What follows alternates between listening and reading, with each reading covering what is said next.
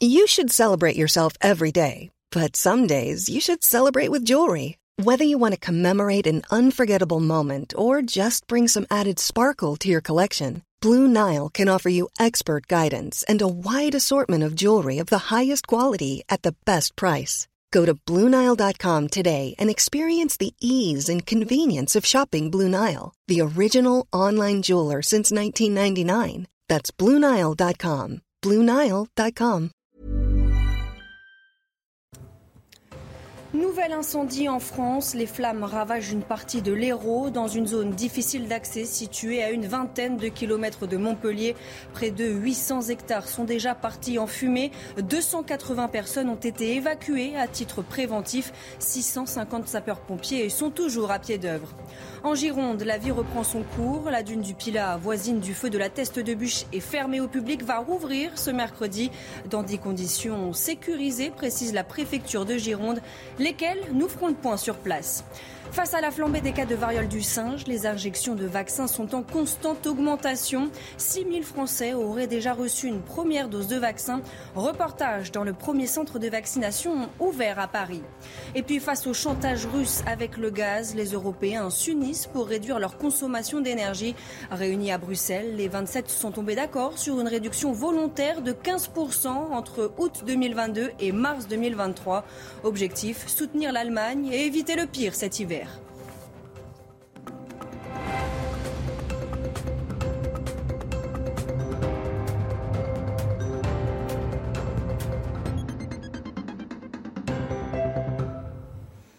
Bonsoir à tous, je suis ravie de vous retrouver pour l'édition de la nuit. À la une, juillet 2022 sera très probablement le mois de juillet le plus sec depuis 1958. Information communiquée par Météo France. Après un fort épisode caniculaire, la sécheresse s'accentue sur l'ensemble du territoire. Vous le voyez actuellement, des restrictions d'usage de l'eau sont en cours dans 90 départements. Un record Conséquence d'un été marqué par la sécheresse, la recrudescence des incendies près de Montpellier dans l'Hérault, dans une zone de vignobles et de végétation méditerranéenne. Déjà, près de 800 hectares ont été ravagés par les flammes. 280 personnes ont été évacuées à titre préventif. Sur place, 650 sapeurs-pompiers sont toujours à pied d'œuvre pour tenter d'éteindre ce feu. Écoutez. Les conditions, M. le sous-préfet vient de le dire, elles ne sont pas favorables puisque le vent est toujours présent. On va avoir de l'hygrométrie qui remonte, mais pour autant on est euh, sur une sécheresse très forte sur ces zones météo, on le savait, on avait donc mis en place un, important dispositif préventif d'ailleurs pour cette journée. Et donc voilà, on va euh, lutter euh, toute la nuit pour, pour fixer ce feu et surtout sécuriser la journée de demain, puisqu'on le sait, hein, des fois un mégot peut mettre le feu. Là on a un feu sur 800 hectares qui n'est pas, qui est pas éteint, loin de là. Et donc il faut aussi penser déjà à la journée de demain pour pouvoir sécuriser notamment ce flanc droit, puisqu'on aura encore du nord-ouest. Donc il faut qu'on travaille d'arrache-pied toute cette nuit. Depuis lundi, les deux incendies sont fixés en Gironde, mais le travail acharné des pompiers se poursuit. Nos équipes ont suivi ces soldats du feu en action. Marine Sabourin, Solène Boulan et Valérie Labonne. Dans ce massif de pins, toute la végétation est carbonisée. Le feu est fixé, mais pas encore éteint les pompiers établissent un périmètre de travail autour de la commune de Louchatz. En jaune, les routes praticables euh, et en blanc pointillé, ce sont les pistes forestières euh, menées par la DFC.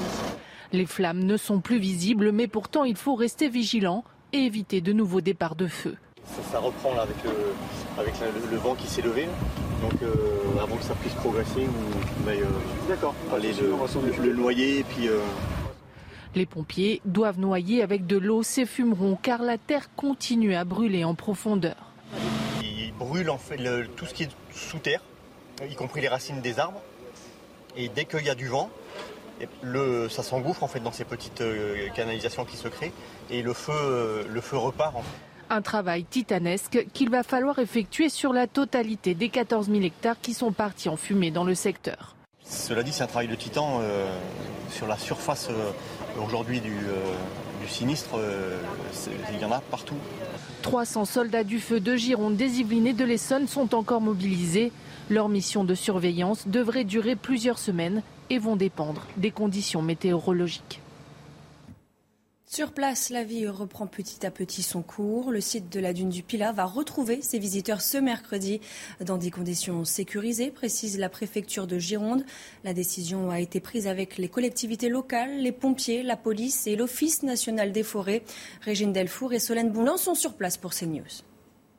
Après deux semaines de fermeture, la dune du Pilat est de nouveau verte, mais sous certaines conditions. Seuls les bus peuvent y aller. L'objectif est de limiter et surveiller le flux des visiteurs, des visiteurs qui vont devoir respecter des consignes. S'il est possible de descendre sur la plage, il est formellement interdit de s'approcher euh, du massif. Alors, pour vous y rendre, des bus partent du parc des expositions de la Thèse de Bûche aux alentours de 9h30, d'autres de la gare d'Arcachon ou encore du port du Thèse euh, vers 9h. L'objectif est que les premiers bus arrivent à 10h à la dune. Dans le sud de la Gironde, sur le bassin d'Arcachon, les commerçants craignent une saison touristique définitivement gâchée. Les vacanciers reviennent, mais au compte-gouttes. Les ostréiculteurs et propriétaires de cabanes à dégustation enregistrent une baisse d'activité de 40% chez un professionnel rencontré. Le bilan est même catastrophique. Je vous propose de l'écouter. depuis, euh, depuis que le feu s'est déclaré, on a eu d'abord une petite période de où les gens, je pense, que le prenaient pas trop au sérieux, donc euh, on avait quand même un petit peu de monde. Ensuite, ça a pris beaucoup d'ampleur. Euh, ça a pris beaucoup d'ampleur, et puis là, euh, plus, les jours avançaient, plus moins on avait de monde, plus, nos clients restaurateurs fermaient, donc nous, on n'avait plus de livraison à faire. Au niveau de la dégustation, ça s'est énormément calmé aussi d'un coup. plus de clients sur la terrasse, plus d'expédition, plus de livraison, donc au fur et à mesure des jours, ça s'aggravait. Là, sur la semaine de l'incendie, on est à peu près à 80% de perte du chiffre d'affaires. Au chapitre politique, nouveau revers pour la majorité. Contre l'avis du gouvernement, l'Assemblée nationale a voté une revalorisation supplémentaire de 500 millions d'euros pour les pensions de retraite. Le vote de cet amendement s'inscrit dans le cadre de l'examen du projet de budget rectifié pour 2022. Le Sénat, dominé par la droite, peut toutefois revenir dessus. Les députés ont également voté le financement par l'État de la renationalisation à 100% d'EDF, une opération à 9,7 milliards d'euros. Les associations de motards ont finalement eu gain de cause. Il n'y aura pas de contrôle technique pour les deux roues. Le décret a été définitivement abrogé, comme promis par Emmanuel Macron. L'Union européenne avait pourtant décidé d'imposer la mesure aux États membres au plus tard au 1er janvier 2022. Conséquence du chantage russe avec le gaz, l'Union européenne s'accorde sur une réduction de sa consommation dès le mois prochain. Les 27 veulent se montrer unis et solidaires, principalement vis-à-vis de l'Allemagne, très dépendante au gaz russe. La Hongrie est le seul État à s'être opposé à cet accord. Le récit de Clémence Barbier. Réunis à Bruxelles, les 27 ministres de l'énergie de l'Union européenne devront réduire leur consommation de gaz d'au moins 15% à partir du mois d'août afin de pouvoir passer l'hiver sans pénurie. Une mesure validée quelques heures après l'annonce du géant russe Gazprom d'une nouvelle réduction drastique des livraisons russes à l'Europe. Uh, l'hiver arrive et nous ne savons pas à quel point il fera froid.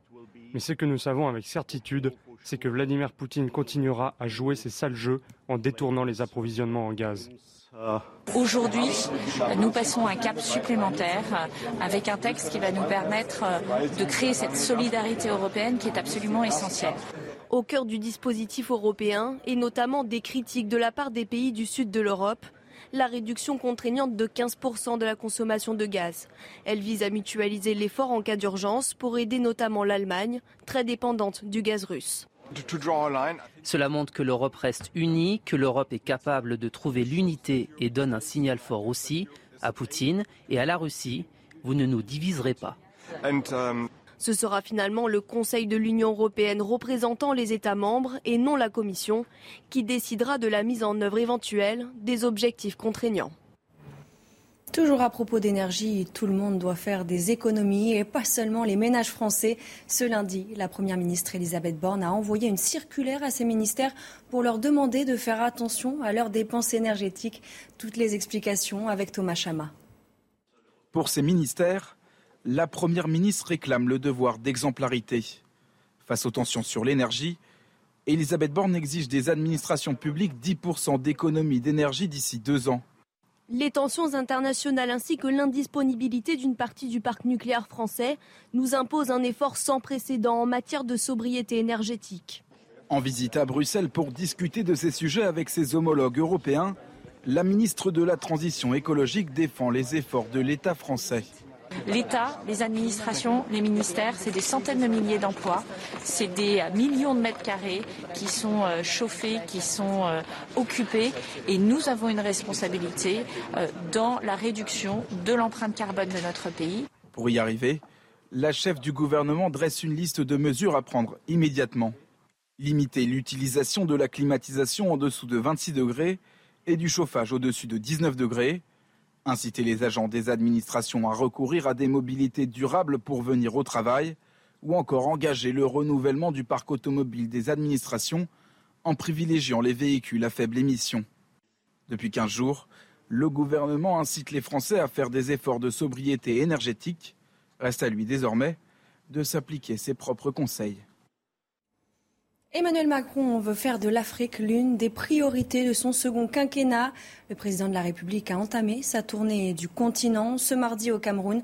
Emmanuel Macron a évoqué la concurrence de la Chine et de la Russie en pariant sur le soft power plutôt que sur la politique ou le militaire. Pour lui, la France n'a pas le choix si elle veut continuer à conserver une certaine influence sur le continent. Les entreprises françaises ne pèsent plus qu'environ 10% de l'économie du Cameroun contre 40% dans les années 90. Je vous propose d'écouter le président de la République. La dynamique des quelques 200 entreprises françaises qui opèrent au Cameroun dans tous les domaines est clé.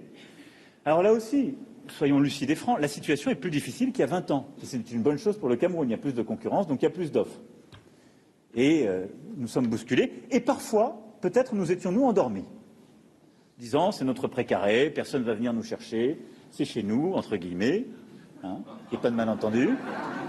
Non, mais beaucoup d'entreprises raisonnaient comme ça. Et puis, boum, la concurrence est arrivée à bousculer les positions acquises. C'est bien. Moi, je suis pour la concurrence. Après, je suis obligé de constater qu'il y a une concurrence qui utilise des instruments qui ne sont pas totalement les nôtres. Donc là, je suis pour la régulation.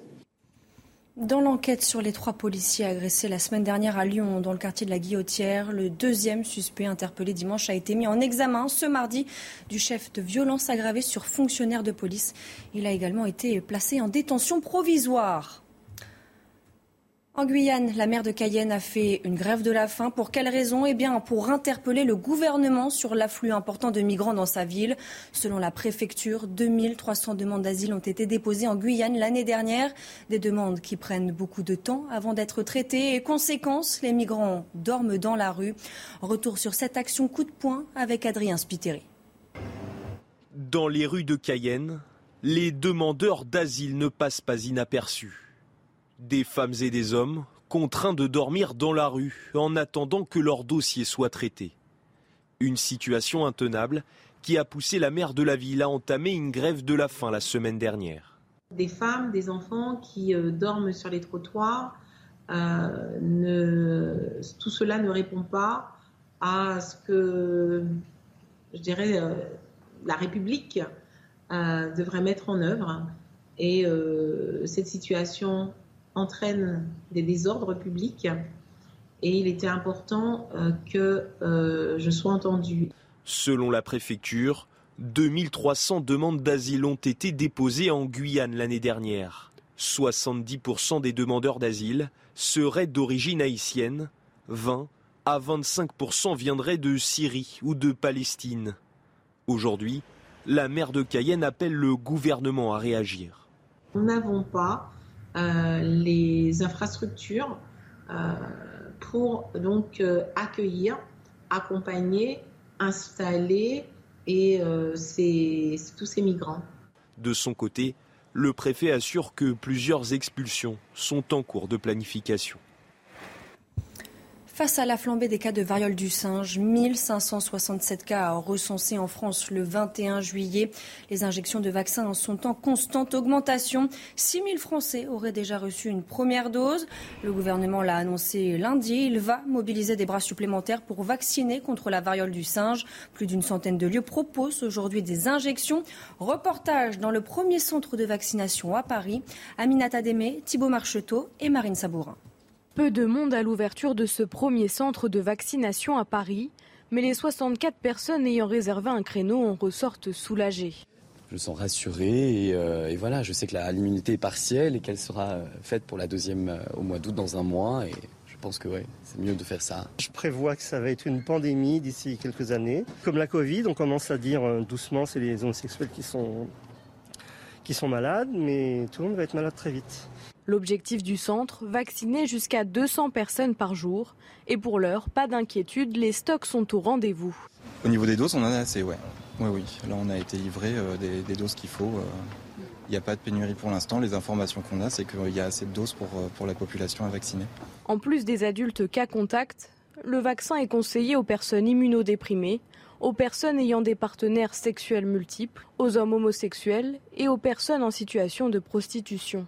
Une dose de rappel est nécessaire 28 jours après le premier vaccin.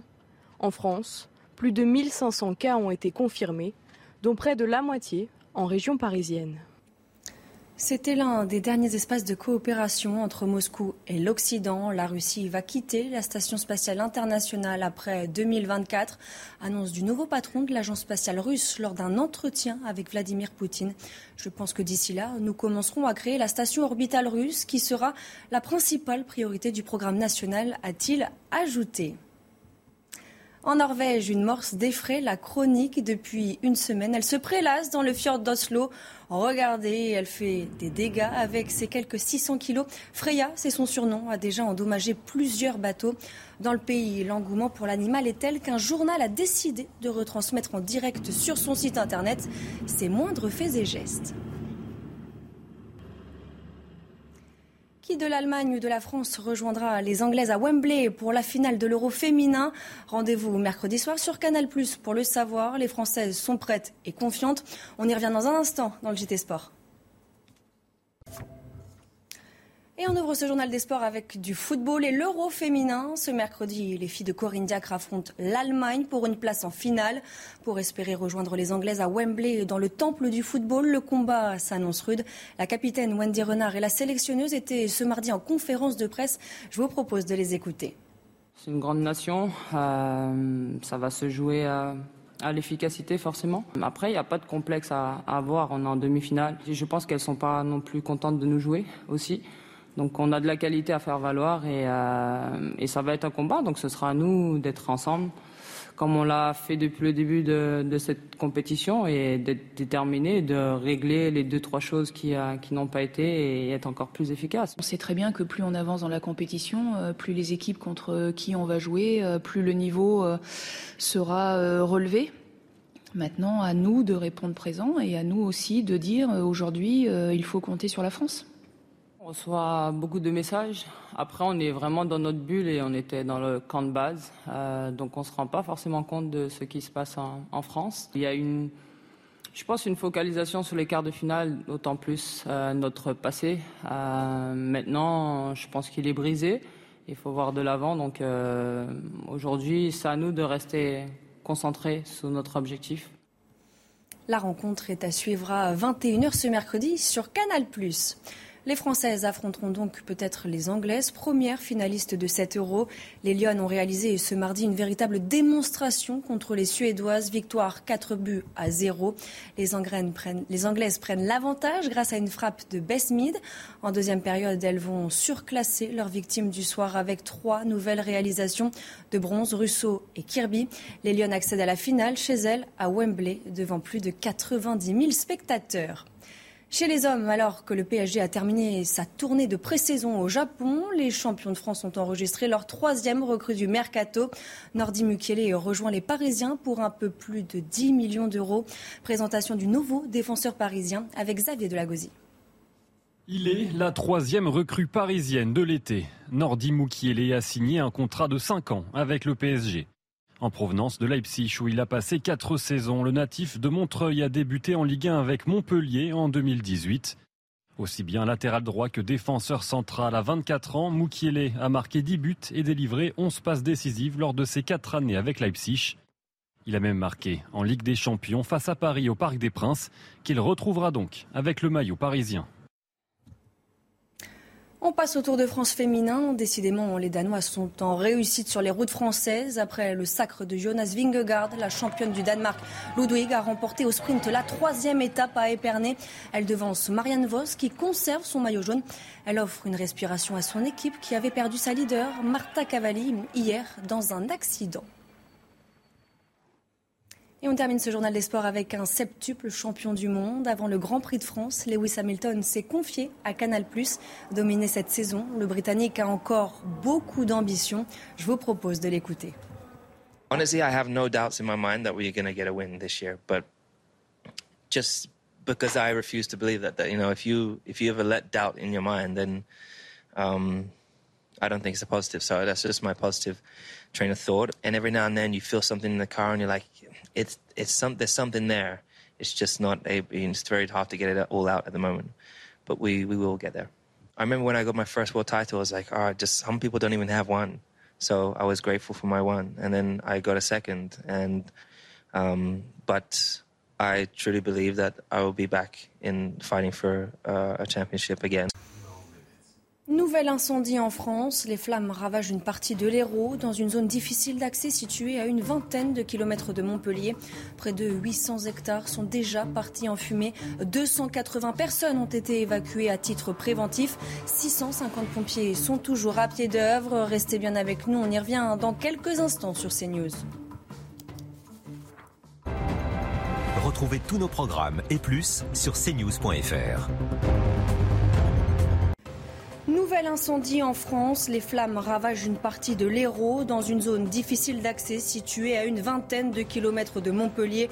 Près de 800 hectares sont déjà partis en fumée. 280 personnes ont été évacuées à titre préventif. 650 sapeurs-pompiers sont toujours à pied d'œuvre. En Gironde, la vie reprend son cours. La dune du Pilat, voisine du feu de la Teste de Bûche, est fermée au public, va rouvrir ce mercredi dans des conditions sécurisées, précise la préfecture de Gironde, lesquelles nous ferons le point sur place. Face à la flambée des cas de variole du singe, les injections de vaccins sont en constante augmentation. 6 000 Français auraient déjà reçu une première dose de vaccin.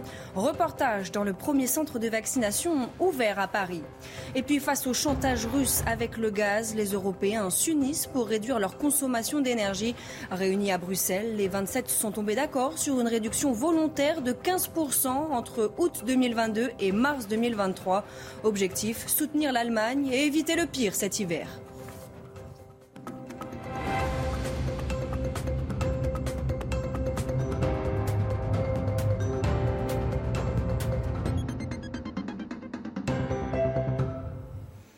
Bonsoir à tous, je suis ravie de vous retrouver pour l'édition de la nuit. À la une, juillet 2022 sera très probablement le mois de juillet le plus sec depuis 1958. Information communiquée par Météo France. Après un fort épisode caniculaire, la sécheresse s'accentue sur l'ensemble du territoire. Vous le voyez actuellement, des restrictions d'usage de l'eau sont en cours dans 90 départements. Un record. Conséquence d'un été marqué par la sécheresse, la recrudescence des incendies près de Montpellier dans l'Hérault, dans une zone de vignobles et de végétation méditerranéenne. Déjà, près de 800 hectares ont été ravagés par les flammes. 280 personnes ont été évacuées à titre préventif. Sur place, 650 sapeurs-pompiers sont toujours à pied d'œuvre pour tenter d'éteindre ce feu. Écoutez. Les conditions, M. le sous-préfet vient de le dire, elles ne sont pas favorables puisque le vent est toujours présent. On va avoir de l'hygrométrie qui remonte, mais pour autant, on est euh, sur une sécheresse très forte sur ces zones météo. On le savait, on avait donc mis en place un, important dispositif préventif d'ailleurs pour cette journée. Et donc voilà, on va euh, lutter euh, toute la nuit pour, fixer ce feu et surtout sécuriser la journée de demain, puisqu'on le sait, hein, des fois un mégot peut mettre le feu. Là, on a un feu sur 800 hectares qui n'est pas, pas éteint, loin de là.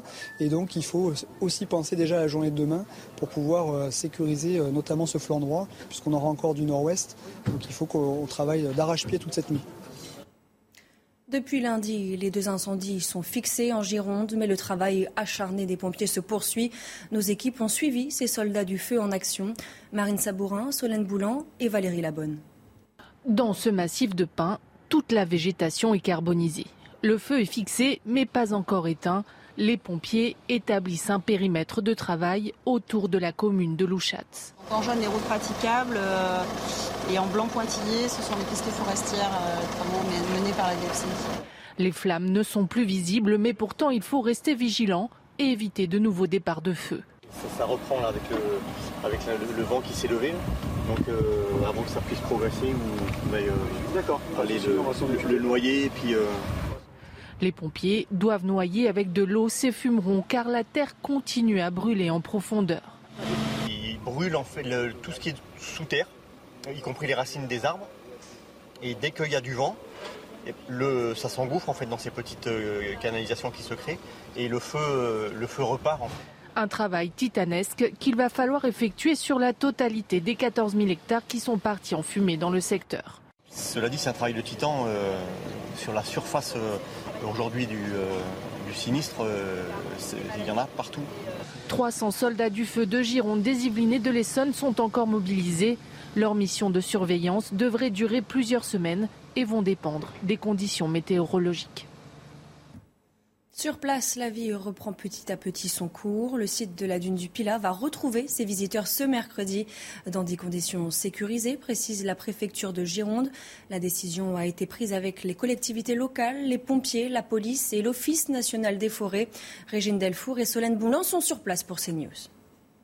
Après deux semaines de fermeture, la dune du Pilat est de nouveau verte, mais sous certaines conditions. Seuls les bus peuvent y aller. L'objectif est de limiter et surveiller le flux des visiteurs, des visiteurs qui vont devoir respecter des consignes. S'il est possible de descendre sur la plage, il est formellement interdit de s'approcher euh, du massif. Alors, pour vous y rendre, des bus partent du parc des expositions de la Thèse de Bûche aux alentours de 9h30, d'autres de la gare d'Arcachon ou encore du port du Thèse euh, vers 9h. L'objectif est que les premiers bus arrivent à 10h à la dune. Dans le sud de la Gironde, sur le bassin d'Arcachon, les commerçants craignent une saison touristique définitivement gâchée. Les vacanciers reviennent, mais au compte-gouttes. Les ostréiculteurs et propriétaires de cabanes à dégustation enregistrent une baisse d'activité de 40% chez un professionnel rencontré. Le bilan est même catastrophique. Je vous propose de l'écouter. depuis, euh, depuis que le feu s'est déclaré, on a eu d'abord une petite période de où les gens, je pense que le prenaient pas trop au sérieux, donc euh, on avait quand même un petit peu de monde. Ensuite, ça a pris beaucoup d'ampleur. Euh, ça a pris beaucoup d'ampleur, et puis là, euh, plus, les jours avançaient, plus moins on avait de monde, plus, nos clients restaurateurs fermaient, donc nous, on n'avait plus de livraison à faire. Au niveau de la dégustation, ça s'est énormément calmé aussi d'un coup. plus de clients sur la terrasse, plus d'expédition, plus de livraison, donc au fur et à mesure des jours, ça s'aggravait. Là, sur la semaine de l'incendie, on est à peu près à 80% de perte du chiffre d'affaires. Au chapitre politique, nouveau revers pour la majorité contre l'avis du gouvernement. L'Assemblée nationale a voté une revalorisation supplémentaire de 500 millions d'euros pour les pensions de retraite. Le vote de cet amendement s'inscrit dans le cadre de l'examen du projet de budget rectifié pour 2022. Le Sénat, dominé par la droite, peut toutefois revenir dessus. Les députés ont également voté le financement par l'État de la renationalisation à 100% d'EDF, une opération à 9,7 milliards d'euros. Les associations de motards ont finalement eu gain de cause. Il n'y aura pas de contrôle technique pour les deux roues. Le décret a été définitivement abrogé, comme promis par Emmanuel Macron. L'Union européenne avait pourtant décidé d'imposer la mesure aux États membres au plus tard au 1er janvier 2022. Conséquence du chantage russe avec le gaz, l'Union européenne s'accorde sur une réduction de sa consommation dès le mois prochain. Les 27 veulent se montrer unis et solidaires, principalement vis-à-vis de l'Allemagne, très dépendante au gaz russe. La Hongrie est le seul État à s'être opposé à cet accord. Le récit de Clémence Barbier. Réunis à Bruxelles, les 27 ministres de l'énergie de l'Union européenne devront réduire leur consommation de gaz d'au moins 15% à partir du mois d'août afin de pouvoir passer l'hiver sans pénurie. Une mesure validée quelques heures après l'annonce du géant russe Gazprom d'une nouvelle réduction drastique des livraisons russes à l'Europe. Uh, l'hiver arrive et nous ne savons pas à quel point il fera froid. Mais ce que nous savons avec certitude, c'est que Vladimir Poutine continuera à jouer ses sales jeux en détournant les approvisionnements en gaz. Aujourd'hui, nous passons un cap supplémentaire avec un texte qui va nous permettre de créer cette solidarité européenne qui est absolument essentielle. Au cœur du dispositif européen, et notamment des critiques de la part des pays du sud de l'Europe, la réduction contraignante de 15% de la consommation de gaz. Elle vise à mutualiser l'effort en cas d'urgence pour aider notamment l'Allemagne, très dépendante du gaz russe. Cela montre que l'Europe reste unie, que l'Europe est capable de trouver l'unité et donne un signal fort aussi. À Poutine et à la Russie, vous ne nous diviserez pas. Um, Ce sera finalement le Conseil de l'Union européenne représentant les États membres et non la Commission qui décidera de la mise en œuvre éventuelle des objectifs contraignants. Toujours à propos d'énergie, tout le monde doit faire des économies et pas seulement les ménages français. Ce lundi, la Première ministre Elisabeth Borne a envoyé une circulaire à ses ministères pour leur demander de faire attention à leurs dépenses énergétiques. Toutes les explications avec Thomas Chama. Pour ces ministères, la Première ministre réclame le devoir d'exemplarité. Face aux tensions sur l'énergie, Elisabeth Borne exige des administrations publiques 10% d'économie d'énergie d'ici deux ans. Les tensions internationales ainsi que l'indisponibilité d'une partie du parc nucléaire français nous imposent un effort sans précédent en matière de sobriété énergétique. En visite à Bruxelles pour discuter de ces sujets avec ses homologues européens, la ministre de la Transition écologique défend les efforts de l'État français. L'État, les administrations, les ministères, c'est des centaines de milliers d'emplois, c'est des millions de mètres carrés qui sont euh, chauffés, qui sont euh, occupés, et nous avons une responsabilité euh, dans la réduction de l'empreinte carbone de notre pays. Pour y arriver, la chef du gouvernement dresse une liste de mesures à prendre immédiatement. Limiter l'utilisation de la climatisation en dessous de 26 degrés et du chauffage au-dessus de 19 degrés, inciter les agents des administrations à recourir à des mobilités durables pour venir au travail, ou encore engager le renouvellement du parc automobile des administrations en privilégiant les véhicules à faible émission. Depuis 15 jours, le gouvernement incite les Français à faire des efforts de sobriété énergétique. Reste à lui désormais de s'appliquer ses propres conseils. Emmanuel Macron veut faire de l'Afrique l'une des priorités de son second quinquennat. Le président de la République a entamé sa tournée du continent ce mardi au Cameroun. Emmanuel Macron a évoqué la concurrence de la Chine et de la Russie en pariant sur le soft power plutôt que sur la politique ou le militaire. Pour lui, la France n'a pas le choix si elle veut continuer à conserver une certaine influence sur le continent. Les entreprises françaises ne pèsent plus qu'environ 10% de l'économie du Cameroun contre 40% dans les années 90. Je vous propose d'écouter le président de la République. La dynamique des quelques 200 entreprises françaises qui opèrent au Cameroun dans tous les domaines est clé. Alors là aussi, soyons lucides et francs, la situation est plus difficile qu'il y a 20 ans. C'est une bonne chose pour le Cameroun. Il y a plus de concurrence, donc il y a plus d'offres et euh, nous sommes bousculés. Et parfois, peut-être nous étions nous endormis, disant c'est notre précaré, personne ne va venir nous chercher, c'est chez nous, entre guillemets, hein, a pas de malentendu. Non mais beaucoup d'entreprises raisonnaient comme ça. Et puis, boum, la concurrence est arrivée à bousculer les positions acquises. C'est bien. Moi, je suis pour la concurrence. Après, je suis obligé de constater qu'il y a une concurrence qui utilise des instruments qui ne sont pas totalement les nôtres. Donc là, je suis pour la régulation. Dans l'enquête sur les trois policiers agressés la semaine dernière à Lyon, dans le quartier de la Guillotière, le deuxième suspect interpellé dimanche a été mis en examen ce mardi du chef de violence aggravée sur fonctionnaire de police. Il a également été placé en détention provisoire. En Guyane, la maire de Cayenne a fait une grève de la faim. Pour quelle raison? Eh bien, pour interpeller le gouvernement sur l'afflux important de migrants dans sa ville. Selon la préfecture, 2300 demandes d'asile ont été déposées en Guyane l'année dernière. Des demandes qui prennent beaucoup de temps avant d'être traitées. Et conséquence, les migrants dorment dans la rue. Retour sur cette action coup de poing avec Adrien Spiteri. Dans les rues de Cayenne, les demandeurs d'asile ne passent pas inaperçus. Des femmes et des hommes contraints de dormir dans la rue en attendant que leur dossier soit traité. Une situation intenable qui a poussé la maire de la ville à entamer une grève de la faim la semaine dernière.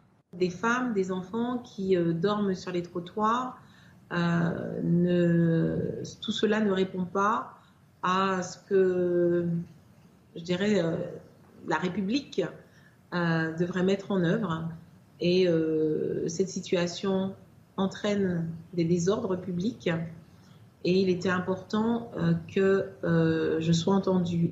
Selon la préfecture, 2300 demandes d'asile ont été déposées en Guyane l'année dernière. 70% des demandeurs d'asile seraient d'origine haïtienne, 20 à 25% viendraient de Syrie ou de Palestine. Aujourd'hui, la maire de Cayenne appelle le gouvernement à réagir. Nous n'avons pas les infrastructures euh, pour donc accueillir, accompagner, installer et tous ces migrants. De son côté, le préfet assure que plusieurs expulsions sont en cours de planification. Face à la flambée des cas de variole du singe, 1567 cas recensés en France le 21 juillet. Les injections de vaccins sont en constante augmentation. 6000 Français auraient déjà reçu une première dose. Le gouvernement l'a annoncé lundi. Il va mobiliser des bras supplémentaires pour vacciner contre la variole du singe. Plus d'une centaine de lieux proposent aujourd'hui des injections. Reportage dans le premier centre de vaccination à Paris. Aminata Démé, Thibault Marcheteau et Marine Sabourin. Peu de monde à l'ouverture de ce premier centre de vaccination à Paris, mais les 64 personnes ayant réservé un créneau en ressortent soulagées. Je me sens rassuré et, euh, voilà, je sais que l'immunité est partielle et qu'elle sera euh, faite pour la deuxième euh, au mois d'août dans un mois et je pense que c'est mieux de faire ça. Je prévois que ça va être une pandémie d'ici quelques années. Comme la Covid, on commence à dire doucement c'est les homosexuels qui sont, qui sont malades, mais tout le monde va être malade très vite. L'objectif du centre, vacciner jusqu'à 200 personnes par jour. Et pour l'heure, pas d'inquiétude, les stocks sont au rendez-vous. Au niveau des doses, on en a assez, ouais. Ouais, oui. Là, on a été livré euh, des, doses qu'il faut. Il euh. n'y a pas de pénurie pour l'instant. Les informations qu'on a, c'est qu'il y a assez de doses pour, euh, pour la population à vacciner. En plus des adultes cas contact, le vaccin est conseillé aux personnes immunodéprimées, aux personnes ayant des partenaires sexuels multiples, aux hommes homosexuels et aux personnes en situation de prostitution. Une dose de rappel est nécessaire 28 jours après le premier vaccin. En France, plus de 1500 cas ont été confirmés, dont près de la moitié en région parisienne. C'était l'un des derniers espaces de coopération entre Moscou et l'Occident. La Russie va quitter la Station spatiale internationale après 2024, annonce du nouveau patron de l'agence spatiale russe lors d'un entretien avec Vladimir Poutine. Je pense que d'ici là, nous commencerons à créer la station orbitale russe qui sera la principale priorité du programme national, a-t-il ajouté.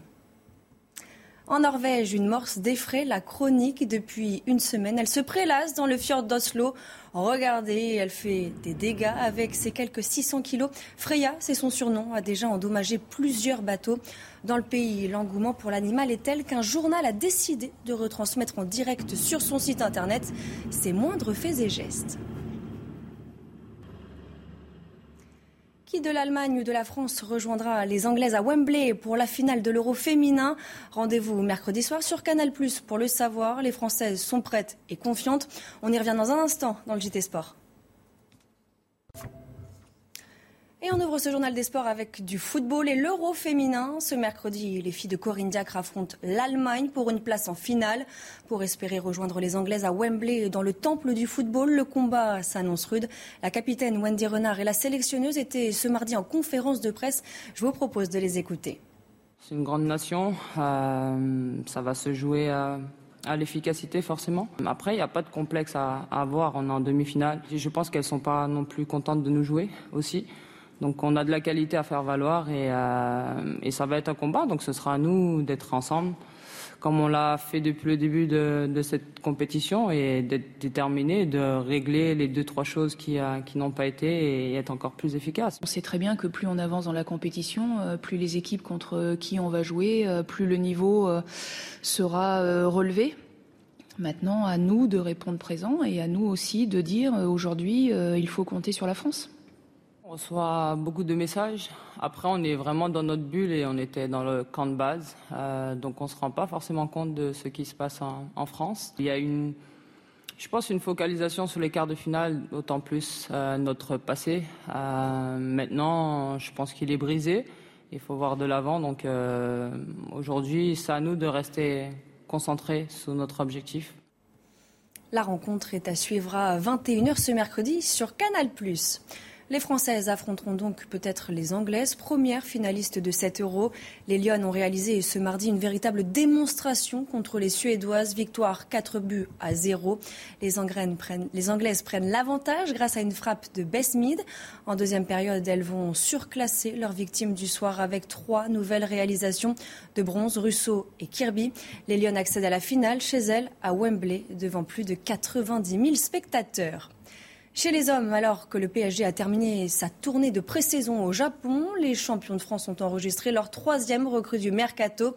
Nordi Mukiele rejoint les Parisiens pour un peu plus de 10 millions d'euros. Présentation du nouveau défenseur parisien avec Xavier Delagozie.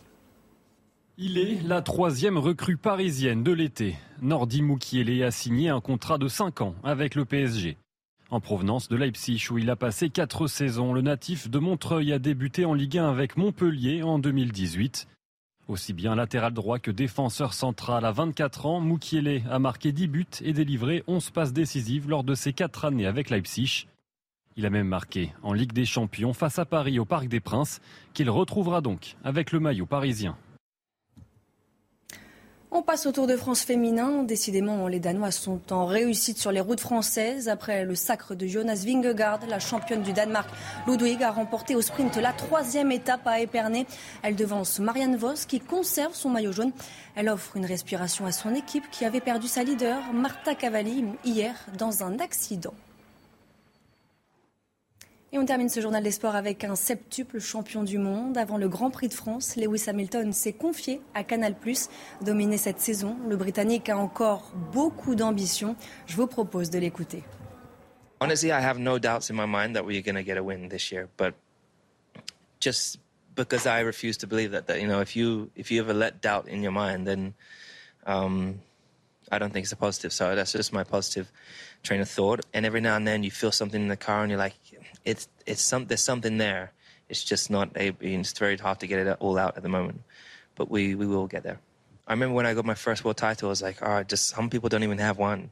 So I was grateful for my one, and then I got a second, and um, but I truly believe that I will be back in fighting for uh, a championship again. Nouvel incendie en France. Les flammes ravagent une partie de l'Hérault dans une zone difficile d'accès située à une vingtaine de kilomètres de Montpellier. Près de 800 hectares. Planning for your next trip? Elevate your travel style with Quince. Quince has all the jet setting essentials you'll want for your next getaway, like European linen, premium luggage options, buttery soft Italian leather bags, and so much more. And it's all priced at 50 to 80% less than similar brands. Plus, Quince only works with factories that use safe and ethical manufacturing practices. Pack your bags with high-quality essentials you'll be wearing for vacations to come with Quince. Go to quince.com slash trip for free shipping and 365-day returns.